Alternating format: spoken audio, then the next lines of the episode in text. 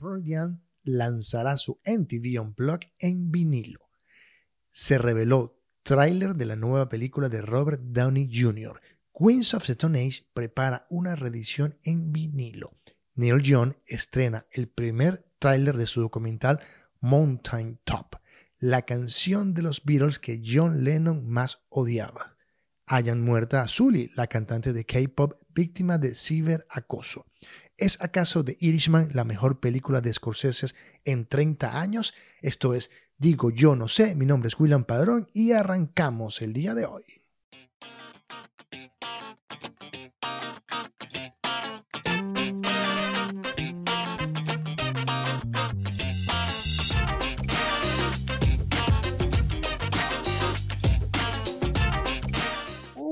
Digo Yo, no sé, mi nombre es William Padrón y volvimos, volvimos, señores, volvimos nuevamente al podcast que estaba abandonado. Ahora vamos a seguir haciendo un cambio en la forma de llevarlo. De ahora en adelante vamos a hacerlo un día sí, un día no, un día sí, un día no, y vamos a estar conversando, dando información, alguna que otra entrevista por allí, y de a poco a poco vamos a ir eh, desarrollando temas de interés de lo que nos dé la gana de hablar constantemente.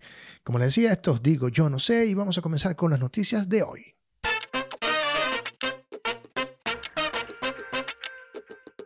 Pearl lanzará su MTV Unplugged en vivo. Para los, coleccionistas de discos de vinilo, el Record Store Day es una fecha especial en la que pueden encontrar ediciones especiales de viejos clásicos. Este es un tipo de evento que se hace anualmente. Mm, escuchar colaboraciones exclusivas o rescatar grabaciones que de otra manera no hubiesen sido posible que se publicaran es como lo que más destaca en estos Record Store Day que se celebran el próximo 29 de noviembre en diferentes partes del mundo, pero específicamente en Estados Unidos. Y el caso de esta nueva edición resulta que grabó aquel eh, famoso Unplugged en 1992, en pleno auge de su disco eh, ha decidido sacar o reeditar este disco por primera vez en formato de vinilo de 180 gramos para la celebración del Record Store Day el próximo 29 de noviembre. De acuerdo con la descripción del lanzamiento de la edición, este, digamos, este vinilo constará de solamente un disco, y tendrá las siete canciones que se grabaron para el Unplugged en mayo de 1992, dejando quizás por fuera el cover de Neil Young de Rocking in the Free World que se grabó en su momento, pero no va a estar en el en este digamos en este álbum vinilo que se va a editar el próximo 29 de noviembre. Recordemos que en el 2009 la banda lanzó una versión limitada del disco Ten que contenía los dos mezclas existentes del disco y con un bonus de un DVD con la presentación íntegra del especial.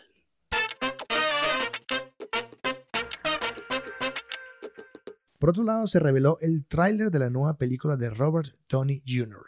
El actor Robert Downey Jr., quien busca abrirse camino en la industria del cine y protagoniza el primer vistazo de su nueva película de Doctor Dolittle.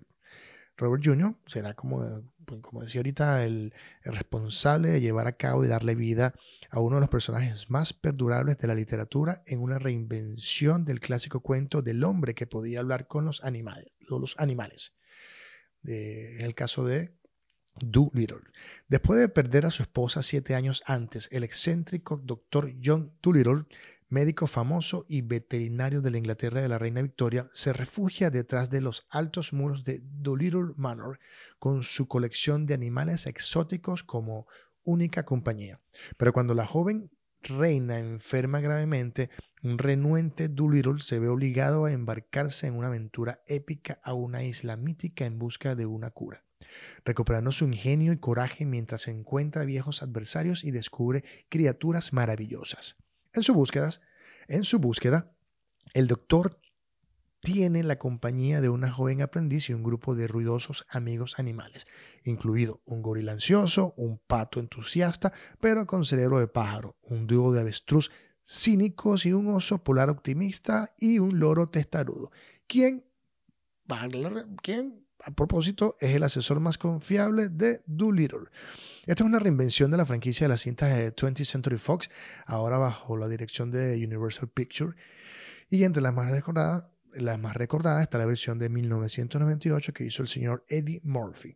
Eh, junto a Donnie Jr., el elenco lo completa Rami Malek, eh, Gorila, Octavio Spencer como el pato, eh, Mile Naniyani como el avestruz, John Cena como el oso polar, Emma Thompson como el perico, Jesse Buckley, Harry Collett, Tom Holland, Antonio Bandera, Michael Chen y Jim Broadbent. La película Doolittle está bajo la dirección del señor Stephen Graham y su estreno está programado para enero de 2020. Poco así como comenzando el próximo año para que la gente disfrute quizás una post-Navidad.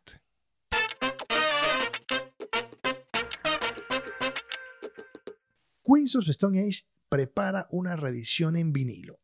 La banda aprovechó las redes sociales para anunciar la reedición en vinilo de cuatro de sus discos. Y los, por supuesto, los más recordados de esta discografía de la banda destaca Rated Air, Rated Air de 2000, Songs of the Deaf de 2002, Lullabies to Paralyze de 2005 y Era Vulgaris de 2007. Cada uno tendrá una versión especial en colores con, disponibilidad en fechas distintas, mientras que los dos primeros se publicarán el 22 de noviembre, es decir, Rated Air y Songs of the Deaf se publicarán el 22 de noviembre, el resto lo hará el siguiente mes, es decir, para el 20 de diciembre. Quiere decir que Lullabies to Paralyze y Era Vulgaris estarán disponibles el próximo 20 de diciembre. De esa forma, los cuatro discos que se están reeditando en vinilo se harán en dos partes entre noviembre y diciembre. Eh, obviamente la banda aseguraba que puedes obtener tu copia en Amazon, en el sitio oficial de la banda, eh, en la página oficial de ellos que se meten y ahí pueden como pedir un pre, un, adelanto, un pre, preordenarlo con anticipación. Por ahora no hay planes conocidos sobre el futuro de la banda, pero Josh Home ha estado ocupado preparando el regreso de sus Desert Sessions, cuyos volúmenes 11 y 12 verán la luz a fin de este mes. Les Claypool y Bill Gibson son algunos de los invitados destacados de estas eh, sesiones que hace el señor George Holmes. Así que estemos pendientes de, en qué va para todo esto para que eh, le sigamos la pista a la gente de Queens of Stone Age y por supuesto en su figura líder el señor Josh Home.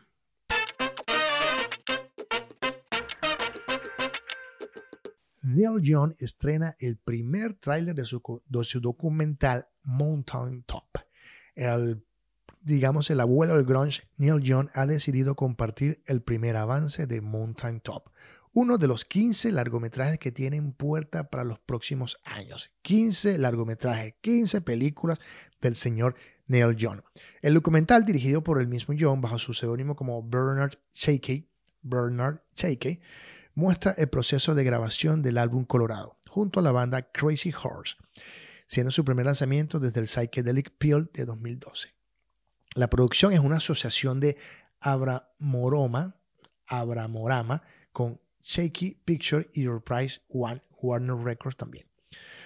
Y como dice la nota por acá, dice que busca brindar a los fanáticos de todo el mundo la oportunidad de ver cómo Neil y la banda lo unieron eh, que básicamente representa una experiencia particularmente rara y emocionante.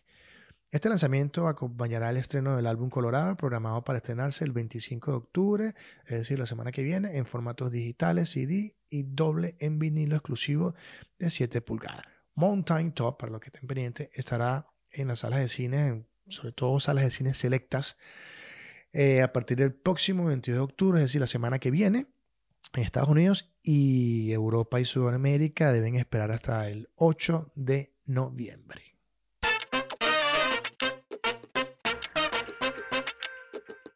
La canción de los Beatles que John Lennon más odiaba. Ay, ay, ay. Bueno, John Lennon se ha convertido desde hace décadas en uno de los artistas más emblemáticos e influyentes de la cultura pop. Eso no se duda tanto por su carrera con los Beatles como su travesía solista.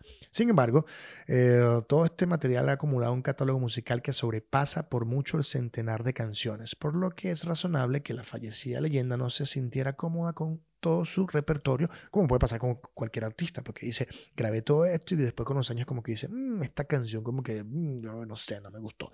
A John no le pasó, a John no le pasa, y en una entrevista que se compartió recientemente y que fue una entrevista que se hizo para la revista Rolling Stone en 1970, el cantante y compositor John Lennon reveló cuál era su canción menos favorita de los Beatles. Se inspiró en, esta es una conexión muy vaga durante el entorno de la revista, Baby Let's Play House de Elvis Presley.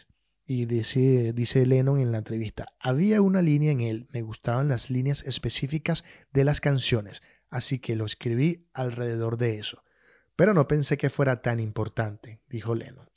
Así que la canción este, a la que se hace referencia a Lennon en esta entrevista se trata de Run for Your Life, que es la pista o la canción, el track que cierra el álbum Rubber Soul, que para mí es como el álbum más hipster de los Beatles.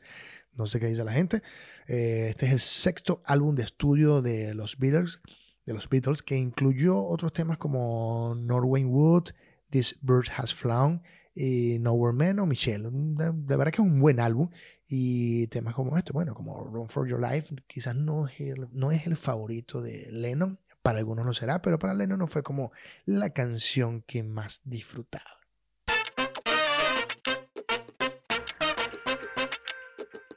Hayan muerta a Zully, la cantante de K-pop víctima de ciberacoso. A muchos le llama la atención últimamente todo el tema del K-pop y bueno, esta noticia bastante trágica que llega por acá y dice que la, policía surcoreana confirmó este lunes el hallazgo del cadáver de la joven actriz y cantante de K-pop conocida como Sully e informó de que la mujer, que había sufrido intensas campañas de ciberacoso, podría haberse suicidado. El cuerpo del artista, una chica de apenas 25 años, cuyo verdadero nombre era Cho Jin Ri, fue encontrado el cuerpo por su agente, es decir, su manager, en la casa en la que residía en Seongnam, ciudad dormitorio al sur de la capital surcoreana. Aún se están investigando las causas de la muerte, aunque se cree que muy probablemente Sully haya podido suicidarse. Aún no se confirma, según explican los representantes policiales en unas declaraciones que recoge la agencia Yohap, que es como la agencia de noticias eh, de Surcorea. Eh, Sully nació en Busan, el sureste del país de coreano. Eh, debutó como actriz en televisión en 2005 cuando solo tenía 11 años y en 2009 comenzó su carrera musical al unirse a la formación femenina FX. Entre 2014 y 2015 se retiró de la vida pública debido a unas intensas campañas de acosos en redes sociales que coincidieron con el comienzo de su relación con el cantante Choisa, cuyo verdadero nombre es Choi Jae-hoo, eh, del dúo Dynamic Duo, con quien rompió su relación en el 2017. Sin embargo, Sully una vez que dejó definitivamente FX en 2015 y continuó trabajando esporádicamente como actriz en películas como Red de 2017 o más recientemente en series televisivas como Hotel del Luna. El pasado verano comenzó a copresentar para el canal por cable JTBC un programa centrado precisamente en ciberacoso que sufren los artistas surcoreanos. En el programa, Zully habló, entre otras cosas, de las campañas de odio recientes de las que volvió a ser víctima por aparecer en varias fotografías sin usar sujetador o sin usar como, lo dicen sujetador, pero como sostén quizás. La artista dijo que decidió seguir posando así por un tema de comodidad personal y para terminar con el prejuicio en la conservadora Corea del Sur hacia las mujeres que deciden no usar sostén. La muerte de, Zula, de vuelve a poner de relieve la enorme presión a la que se enfrentan las celebridades del K-Pop y los pocos recursos a su disposición para encarar estas situaciones. Y bueno, el último caso de suicidio de los cimientos de la industria fue el de Kim Jong-un, ex cantante del grupo SHINee, que se quitó la vida en diciembre de 2017 cuando contaba con 27 años. 27 años, una edad que siempre es como temerosa dentro de la industria de la música.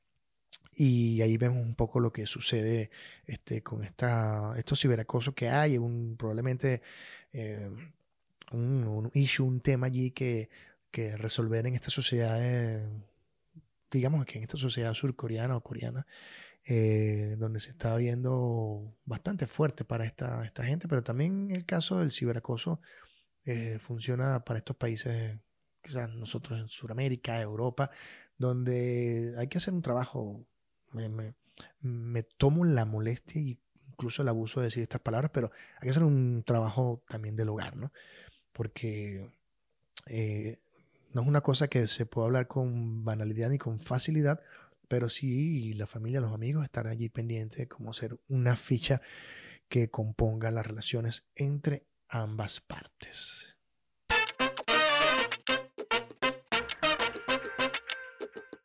¿Es acaso The Irishman la mejor película de Scorsese en 30 años?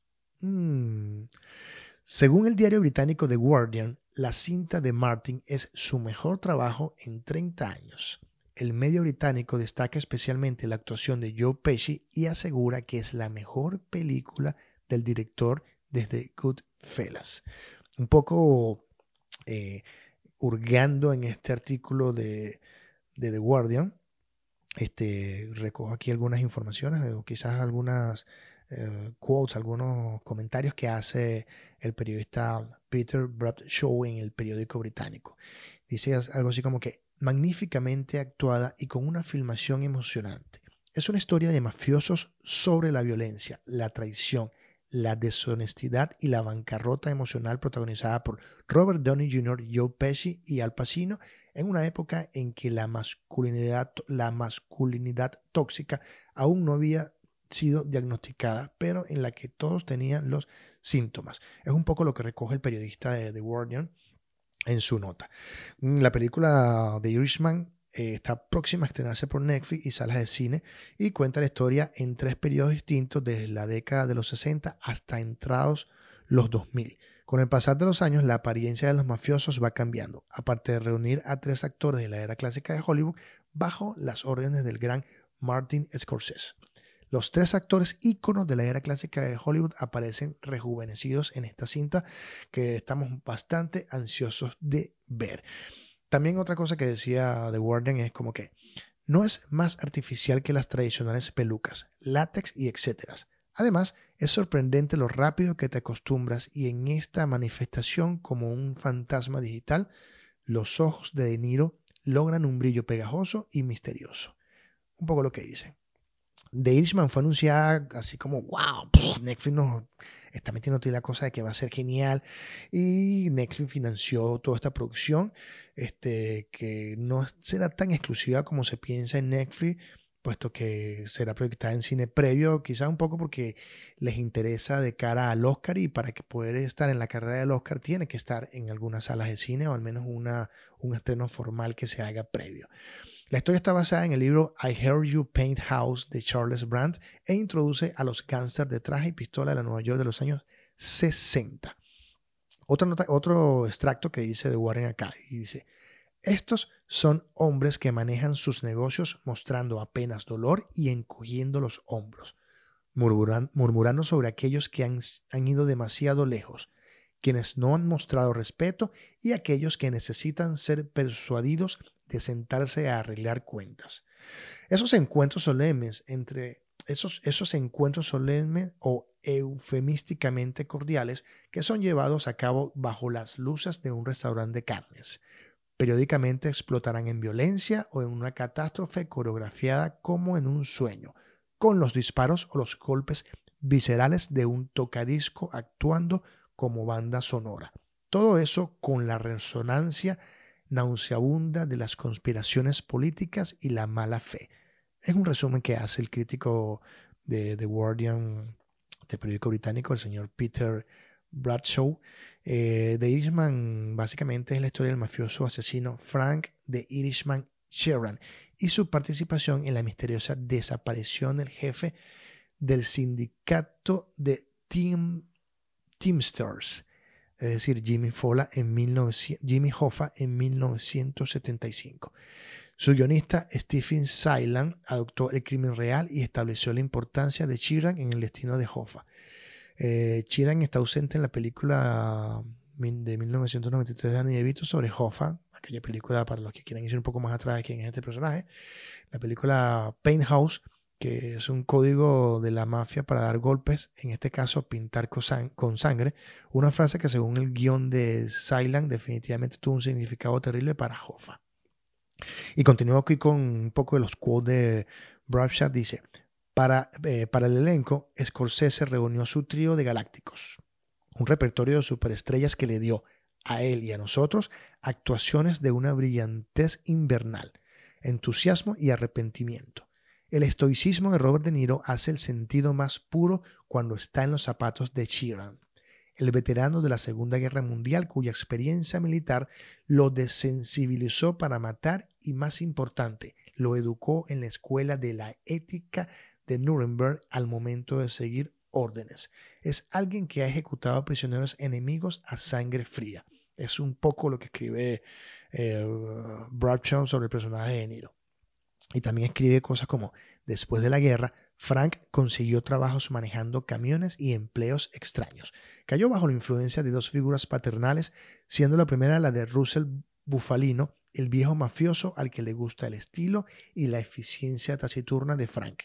Para este rol, Scorsese sacó a Pesci de retiro, que es una maravilla en el personaje, no es aterrador o malhumorado como lo ha sido famosamente en el pasado sino que una figura como de abuelo que dice lo que piensa, conciliador, con palabras calmadas, con tantas líneas y texturas como el caparazón de una tortuga. Es una observación que hace este, sobre el personaje de Russell Bufalino. Steven Salian, guionista y colaborador de Scorsese en películas como La lista de Schindler y Gangster de New York, visitó y entrevistó durante cinco años a Sheeran en la cárcel para obtener más información sobre el caso y la mafia neoyorquina de la época. También dice el diario que es Bufalino el que presenta a Frank con su gran, como su gran mentor, al jefe de los, teams, eh, los Teamsters Jimmy Hoffa en la actuación gloriosa de Al Pacino, el pulcro político y jefe local de un encanto cautivador, enamorado del sonido de su propia voz ronca. Es Hoffa el que ha cultivado los vínculos entre el sindicato de los Teamsters y el Gamster. Les presta dinero desde los fondos de pensiones de la Unión y cuando recibe el dinero de vuelta se queda con parte de los intereses y el minúsculo que la fuerza bruta y el músculo que la fuerza bruta que los mafiosos pueden ofrecer cuando necesitan intimidar gente. Añade sobre Jimmy Hoffa, el personaje. Frank y Jimmy forman una gran amistad y Frank se convierte en sus guardaespaldas, asistente personal, consejero y mano derecha. A veces incluso comparten la habitación del hotel y se ponen las pijamas al mismo tiempo, tal como lo haría una conmovedora pareja que lleva mucho tiempo casada. También describe que y sigo hablando aquí, lo que estoy diciendo tiene que ver con lo que escribe el diario The Guardian y que es parte de la crítica, que, crítica y observación que hace el periodista Peter. Pero no hay problemas a la vista, escribe. Los mafiosos como Russell están furiosos porque el presidente Kennedy, cuya elección dicen haber orquestado, han fracasado en sacar a Castro del poder y devolverles su lucrativo patio trasero. Encima de eso, ha sido aún más ingrato al nombrar a su hermano Bobby como fiscal general, que en su cargo está persiguiendo a los mafiosos y al corrupto de Hoffa. Hoffa es enviado a prisión por fraude y cuando vuelve a la libertad está furioso de que el imperio de los Teamsters le haya sido arrebatado. Empieza a vociferar que los mafiosos le deben tanto que son unos malagradecidos y puede delatarlos. Queda escalofriantemente claro dónde tendrá que posicionarse las lealtades de Frank. Es parte como de los argumentos que dice Peter. The Irishman es rítmica y perturbadora en el estilo clásico, lo que es decir, en el estilo de Scorsese, en el estilo que Scorsese inventó con el lenguaje provisto por parte de De Niro y Pesci. Y es por supuesto muy similar a Goodfellas, pero en un tono más duro. Estos gangsters parecen más viejos y agobiados. En simple, no parecen estar pasándolo tan bien como lo hacían en Goodfellas, pero sus preocupaciones son las mismas según el diario. Y según Martin Scorsese, Martin Scorsese reveló al periódico británico The Independent, los saltos, los saltos temporales van más allá que la necesidad de contar la historia. The Irishman, dice este Martin, la gente también es mayor en esta película, pues trata ciertamente de mirar hacia atrás, una, una retrospectiva, por así decirlo, de la vida de un hombre y las decisiones que tuvo que tomar. Es la percepción que da el mismo este, Martin Scorsese cuando se dirigía a una entrevista en The Independent. Y para terminar un poco la nota o los, digamos, los comentarios que hace el periodista en The Guardian, eh, les leo también este pedacito, este extracto que dice, nadie más que Scorsese y este glorioso elenco podría haber hecho que esta película fuera tan viva y convincente como lo es, demostrando que los temas e imágenes del género sigan vivos. Hemos tenido muchas oportunidades de concernarnos en la mafia, los políticos, Florida, Cuba y otras, pero Scorsese trae todo de vuelta, con un foco tan fino como un bisturí, especialmente con el nuevo énfasis en la devastación espiritual y el sentimiento de culpa de Frank, un hombre que hace mucho tiempo amputó su capacidad de sentir remordimiento y ahora es incapaz de reconciliarse con sus sentimientos. Es otro tremendo logro para Scorsese, finaliza el crítico. Bueno, esperar esta película que se estrena de Irishman de Martin Scorsese, donde, donde actúan este trío de, genios como Robert De Niro, Joe Pesci y Al Pacino. Eh, decía que The Irishman se estrena en las salas de cine el 8 de noviembre. Eh, no solo en Estados Unidos, sino salas específicas en diferentes partes del mundo. Asumo que Latinoamérica, Sudamérica, en mi caso acá Chile, lo estrenarán como esa fecha. Y estará disponible luego en Netflix a partir del 27 de noviembre. Eh, estemos atentos porque si lo que señala aquí el periodista en esta nota de The Guardian es cierto, entonces estamos ante la presencia de una de las películas más importantes y más impresionantes que ha hecho Martin Scorsese, según en los últimos 30 años. Pero lo que sí es seguro es que probablemente sea una de las mejores películas de este año.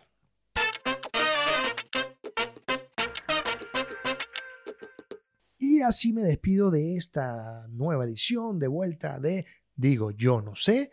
Recuerden que vamos a estar todos los días a partir de las 2, perdón, vamos a estar un día sí, un día no, a partir de las 12, de las 12 del mediodía, en su plataforma de streaming de, confianza y los que nos ven en YouTube, denle suscribirse al canal y estamos al corriente. De ahora en adelante vamos a hacer como estos, estos conversatorios, 30 minutos de programa, para que en el camino, en la vía, el trabajo, donde sea, escuchen un poco de lo que nos acontece en cine, música, eh, lo que sea que pase en el día a día, estemos allí atentos. Recuerden, un día sí, un día no, 12 del mediodía.